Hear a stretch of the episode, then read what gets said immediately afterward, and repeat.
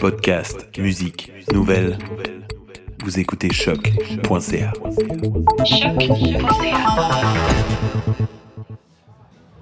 Salut à tous, ici DJ White Sox en direct de la tente de choc.ca sur le site des Francopholies. Là, je suis avec Nof du duo Rainman. Ouais, Chief. Comment ça va? Ça va très bien, toi-même? Yes, t'es là pour une raison particulière. Euh, toi et ton bro, vous allez fêter les 20 ans de votre premier album, Armageddon. Exactement. Ça Sorti. se passe euh, demain. Demain à 20h sur la scène des jardins, c'est bien ça? C'est bien ça. Ouais. Euh, L'album, comme je disais, il s'appelle Armageddon, sorti en 98. Ouais. Euh, à cette époque-là, il, il s'est passé beaucoup de choses pour vous parce que vous avez fait l'album en différentes versions. Ce qui est assez particulier dans, dans le rap euh, à travers le monde. Ouais. Je crois qu'il y, a- il y a quand même Roca qui commence à faire ça. Il traduit Ah ses albums en espagnol et en français. Et il, les sort, il les sort en double album.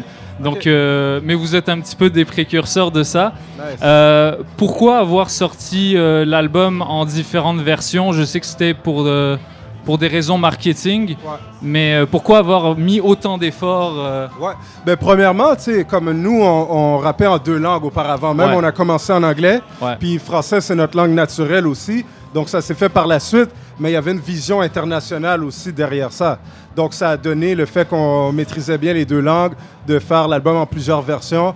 Tu sais, ça, ça a bien donné. Et puis aussi, euh, quand on a sorti en France, euh, ben, comme euh, il il y, avait une nécessité de faire des collaborations avec des artistes bien établis là-bas pour faire une bonne sortie, pour pas que les gens se demandent ben, c'est qui eux, euh, on les connaît pas, etc. Donc ça nous a fait comme une sorte de bienvenue de faire une collaboration avec des artistes déjà connus là-bas. Mhm.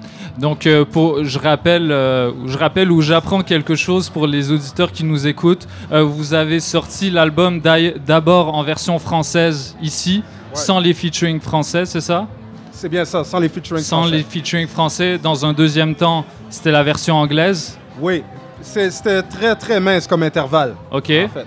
Troisième version, des featuring avec Ministère Amer, les deux membres séparés, Oui. La Clica, Funky Family. Exactement, c'est bien ça. Euh, C'était comment euh, être en studio? Parce que c'était c'est une période d'effervescence, là, 98 vraiment. particulièrement. Euh, c'était comment euh, l'expérience avec ces gars-là Et c'était quoi ton expérience préférée, toi, personnellement? Ben, franchement, sans aucun doute, là, euh, l'expérience avec Funky Family, c'était vraiment quelque chose que, que je considérais comme un, un moment pic très fort dans Ouais. notre carrière, tu sais. Euh, comparativement à la période de maintenant où est-ce que, tu sais, il y a tout ce qui est courriel, web et tout ça. Avant, il n'y avait pas cette possibilité-là, hein. Quand tu voulais euh, envoyer un instrumental à quelqu'un, il fallait que tu lui donnes rendez-vous dans un métro et tout ça. Tandis que là, ben, euh, comme on, s'est- on a voyagé en France, puis euh, l'instrumental s'est fait sur place, les paroles se sont écrites sur place, puis le track s'est enregistré avec les gars live. C'était pas des envois d'emails. On enregistre au Québec, ils enregistrent en France. Donc c'était vraiment avec Funky Family euh, l'expérience, je te dirais, euh, maximale. Avec les autres aussi, ça s'est très bien fait. Franchement, parce que je pense que on est les deux côtés sortis de notre zone de confort. Euh, comme sans, sans trop vanter, là, comme euh, quand on écoute les, les tracks, on remarque que les gars de Ministère Amer sont revenus à leur source, un peu plus street. Ouais. Donc euh, ça, c'était très apprécié là, chez nous en tant que tel. Avec la clica, je pense qu'il y a eu un peu comme un genre de sous-estime. Honnêtement, Ah ouais? ouais, ouais, je pense que ouais. Mais tu sais, c'est correct. Tu sais, quand on regarde ça avec du recul aujourd'hui, c'est bien. Mais je pense que les, les gars sous-estimaient un peu le rap qui venait du Québec. Tu crois qu'ils auraient pu faire mieux dans leur verse? Non, non, c'est pas ce que je veux dire. Mais je pense que, en fait, ils se disaient, ah, c'est qui ces gars-là qui viennent du Québec? Ouais. Eux, ils vont rapper euh, comme euh, Tu vois-tu? Ils, ils imitaient l'accent Ouais, un peu, puis ouais, tout ça. Mais euh, en studio, ça a changé un peu. Ouais. Comme ouais. les gars, mais ils ont donné leur 100%. C'est des tracks qu'on qu'on aime encore jusqu'à présent. Là. Mm. Euh, ce qu'il y avait de spécial avec votre style à l'époque, c'est que vous aviez, vous étiez vraiment influencé par ce qui se faisait en France, Ouais. mais vous gardiez quand même le slang québécois, Ouais. le slang de vos quartiers. Yeah. Euh, et et- et j'aime bien parce que c'est ça qui en fait un, un classique de rap québécois et pas un classique de euh, rap québécois à la française. tu sais. Euh, autre collaboration que vous avez fait durant les années qui ont suivi, c'est une collaboration avec les architectes un autre groupe qui a marqué l'histoire du rap québécois. Euh, sur leur album Le Plan, vous avez collaboré sur La violence monte. Euh, Est-ce que tu pourrais me parler de, ce moment-là? Comment c'était? Ouais. Oui, ben en passant, shout out à Ray Ray, euh, shout out aussi à Strat. Donc euh, ces gars-là, tu sais, comme c'est des gars qu'on côtoyait, dans le temps, c'est la période des 90 puis tout ça. Ça, ça a été enregistré vers 2000.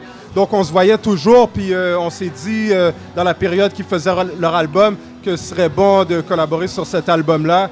Puis euh, c'est un beat que tu vois qui a, vraiment du feeling dedans. L'émotion beaucoup. euh, donc on est content d'avoir collaboré avec les gars, ça s'est fait naturellement. Là. C'était d'un niveau américain. Moi, le, le beat me faisait penser à ce que DJ Premier aurait pu faire. ouais. tu sais. Il y Yeah, avait, il y avait du niveau. Euh, Est-ce que tu pourrais également me parler des, des producteurs de votre album Armageddon? Ouais. Parce que on les cite pas suffisamment, j'ai l'impression. C'est vrai, man. Tu sais, euh, il y a Jean-Luc Crimé, Ouais. que justement, on l'a vraiment pas cité suffisamment, on lui a pas rendu assez hommage. là. C'est grâce à lui que, tu sais, comme euh, on s'est fait connu, là, c'est lui qui a fait les beats comme euh, Pas de Pas de chilling, chilling et move on. et Move On, Ouais. exactement. Puis euh, repose en paix, parce que tu vois, ce gars-là, il est décédé trois jours avant la sortie de notre album. Ok. Puis c'est fou, euh, honnêtement, comme euh, je me rends compte, tu sais, des fois, on est tellement centré sur soi-même. Tu sais, c'est des choses qu'on n'a pas vraiment assez mis l'emphase dessus. Et pourtant, ça, nous- ça nous a beaucoup aidé. Donc, euh, rest in peace à, à lui, là. Rest in peace. Il y, en a eu aussi euh, d'autres. Il y a eu euh, Stéphane Renault, anciennement de la Gamic. Il y a eu Louis Junior Audin aussi. Moi, j'en ai fait quelques-uns aussi. Des beats qu'on travaillait ensemble depuis longtemps, moi et Outra, qu'on a refait un peu plus peaufiné, un peu plus arrangé. Mais euh, principalement, c'est Jean-Luc Rimet, je te dirais, euh, l'album, euh, la, la touche majeure, on peut dire. Mhm. Dans, dans le- la vibe de cet album-là, ça m'a. La vibe de cet album-là m'a fait penser à un album comme Hell on Earth de Mob Deep. Ouais. Euh, certaines personnes vous associent à eux et vous appellent les Mob Deep québécois. Qu'est-ce que tu penses de ça, toi? Ouais, ben franchement, ça fait longtemps. Hein. Ça, c'est depuis Wretched Prophets que ça a commencé, Ouais. que les gens nous associaient. Mob Deep, Votre nom de groupe avant, pour Ah ouais, Wretched pas. Prophets, exactement, les prophètes misérables en français. Donc, euh, tu sais, on a toujours été influencé par Mob Deep, Nas, euh, tout ce qui se faisait dans l'Est, surtout Wu-Tang aussi. Sons of Men. Donc, euh, tous les groupes dans les années 90, puis même jusqu'à maintenant, qui ont laissé leur marque. Donc, euh, l'association s'est faite avec Mob Deep parce qu'on a commencé jeune. On était les deux avec le style, les Tims, les, tout, comment qu'on était là. Donc, Ouais. l'association s'est faite comme ça. La, la dualité, là. Ouais, le-. Euh, mais ton, ton partenaire, il faisait des beats aussi? On les faisait ensemble. Ok, plus. Il ok. en faisait auparavant, avant Donc c'était pas. Havoc et Prodigy, là. Il n'y en avait pas Non, un seulement qui faisait des beats. Non, Ok. non, c'était pas. Ben, quand même, moi, j'en faisais un peu plus, mais on n'était pas une copie, euh, sais, comme euh, Ouais, de, ouais. de Mobb Deep en tant que tel. là. Ouais, clairement Mais, pas. Ouais, mais c'est c'est clair que les gars nous inspiraient aussi par la profondeur. C'est ça. Sais, Mobb Deep, je pense que c'est pas pour rien qu'ils portent le nom aussi Mobb Deep, là. C'est parce qu'il y a une profondeur aussi. euh, puis les gens le voient pas toujours. Ouais. Puis ça, c'est quelque chose à, à laquelle qu'on qu'on adhère beaucoup, là, cette profondeur-là.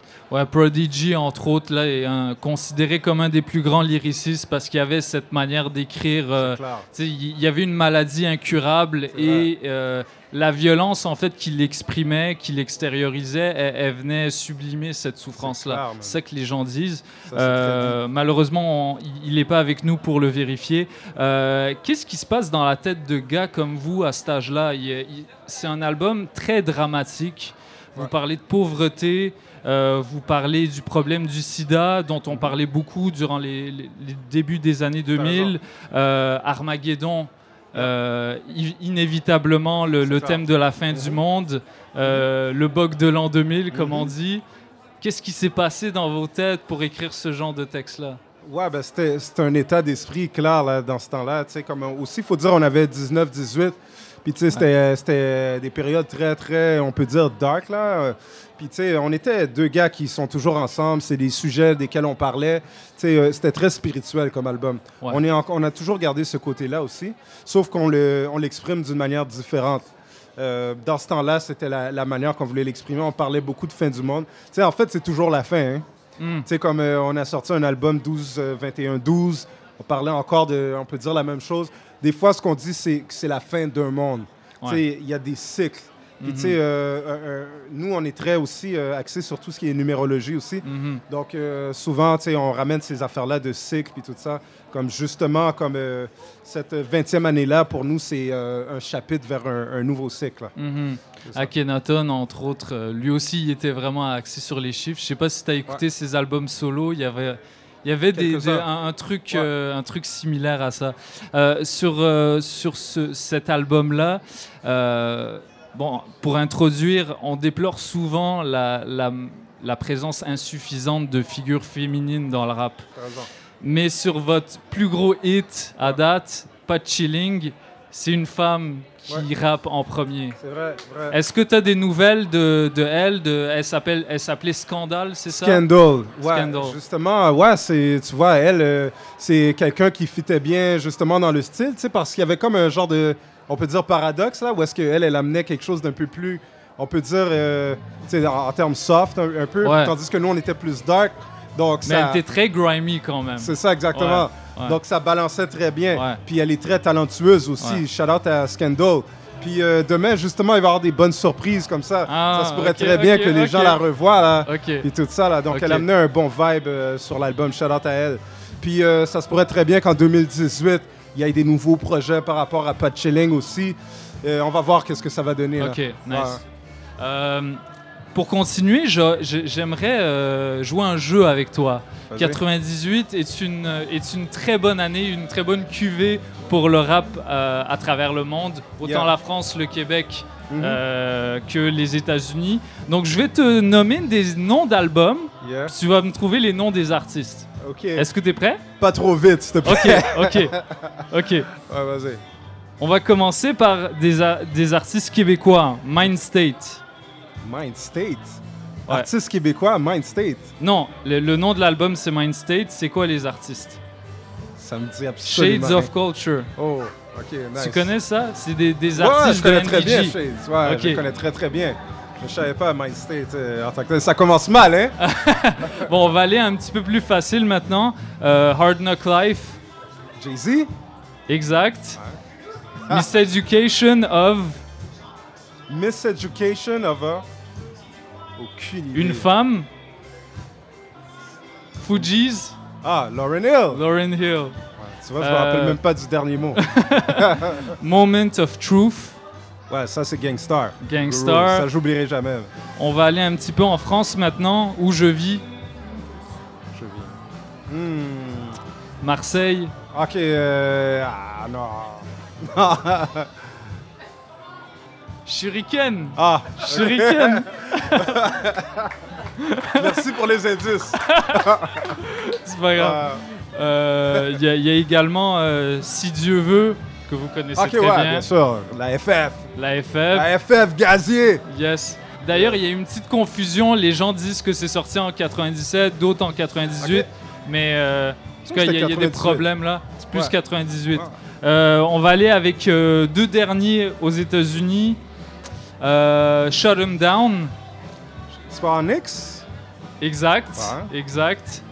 Et Aquemini. Ça, ça me dit C'est des gars du Sud, rien. ça. Ok, non, non, ça me dit rien. Outcast. Oh non, non, j'écoutais pas jamais- trop Outcast. Ah, non. ok, ok. Non, Ouais, pas vous êtes plus des gars East Coast, vous. Ouais, c'est clair. Ouais. Ok.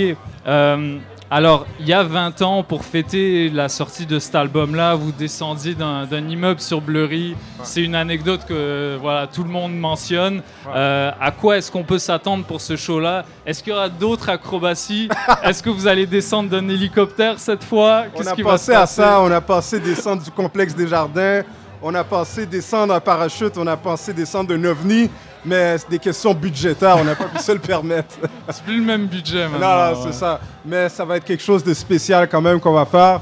Puis euh, c'est ça, man. il y aura des belles surprises aussi au niveau des invités, mais euh, à la base, ça va être une question de vibe puis euh, d'adrénaline aussi, d'énergie. Tu sais, comme au départ, il y avait une certaine rouille qui s'installait, mais comme on a chassé cette rouille-là à travers les répétitions qu'on a fait avec Nice. les artistes invités qu'on a, ça va être vraiment de l'adrénaline au top, en bas. Nice, nice. C'est ça. Euh, à quoi est-ce qu'on... euh, oui, tu, tu viens de me dire à quoi on peut s'attendre. Euh, également, Qu'est-ce que ça représente pour toi, les francopholies? Parce que je viens de dire que vous avez fait un gros show. Pour Mhm. beaucoup de gens, je disais à la F pré- précédemment, beaucoup- pour beaucoup de gens, les francopholies, c'est un passage obligé pour des Ouais, rappeurs québécois en termes d'exposition. Qu'est-ce que Mhm. ça représente pour toi? Ben, tu vois, les, les francopholies fêtent leur 30e anniversaire aussi. Tu sais, c'est- très gros. J'écoutais des entrevues euh, de Laurent Saunier qui disait que son mandat, lui, c'était de rajeunir les francopholies. Puis je trouve qu'il le fait très bien, justement, en, en ouvrant la porte au hip-hop. C'est pas tout le monde qui le fait, hein. Donc, euh, je trouve que les francopholies euh, le font bien. Il y a encore un paquet d'autres groupes à connaître, à faire connaître. Ouais. Donc, tu sais, pour de vrai, je je m'aventurerai même pas à, à les lister, tellement qu'il y en a. Euh, francophonie, c'est francophone de toute manière, mais il y en a une grande partie aussi côté anglophone. Ouais. Euh, donc, en tout cas, Montréal, le Québec est très, très vaste et très riche en termes de hip-hop. Les, euh, la vibe, les textes, les instrumentaux. On n'a pas grand-chose à envier au reste du monde. Ouais. On a quelque chose de plus à amener. Donc, tant mieux si on est capable, à travers des gros festivals, de donner un tremplin à, à cette belle musique-là. hein. Mhm. Donc, shout-out aux francophonies. Yeah, shout out à Laurent Saunier. Yes. Euh, dernière chose que j'aimerais euh, de ta part, est-ce que tu aurais une question pour Eman et V-Looper, les prochains artistes que je vais interviewer? OK, ouais, une question euh, pour eux. C'est, tu m'as pris au dépourvu, mais ces gars-là, ouais, on les connaît très bien, euh, acrophones. Hein? Ouais. Euh, j'aimerais qu'ils expliquent comment ils s'en sont venus avec leur concept de voir le son. De voir le son. Je suis allé très profondément dans Ok. mon esprit pour sortir cette question-là. Ouais, je vois ce que tu veux dire. V-Looper a un beatmaking très imagé, ouais. acrophone. Ouais, mais ils avaient un titre euh, qui s'appelait Voir le son. Ok, puis ça m'a- ok, Ouais, une ouais, chanson Une chanson qui s'appelait comme ça. Puis euh, j'aimerais ça savoir un peu leur euh, processus pour en venir à, cette, à ce titre-là parce que je trouve ça très, très deep. Très bien. Ok. Et les, pour dernière chose, les, la F juste avant moi m'ont demandé pour toi comme question, est-ce que vous chillez maintenant? Bonne question. Pour de vrai, euh, ouais, on a toujours chillé. On chill aussi, mais pas, je pense pas comme tout le monde. Ok. C'est ça. Donc, ouais, ça nous arrive de chiller. Comme par exemple, on va dire quand on s'en va en soirée dans un club, on va faire ce qu'on appelle la tapisserie. Dans le sens qu'on est toujours les derniers sortis, donc on est collé sur le mur. Tu sais, donc ça, c'est notre manière de chiller. Mais en même temps, on travaille toujours. Il y a des raisons pourquoi qu'on fait ça. Donc oui, on chill, mais toujours d'une manière différente en travaillant. Bonne question en passant. Ok. Yeah. Ben, merci beaucoup, Nof. Yeah, ça C'était. Nov de Rainman et moi, DJ White Sox pour choc.ca en direct de- des Francopholies de Montréal. Merci beaucoup, Ça man. fait plaisir. Thanks. Allez, bon festival. One.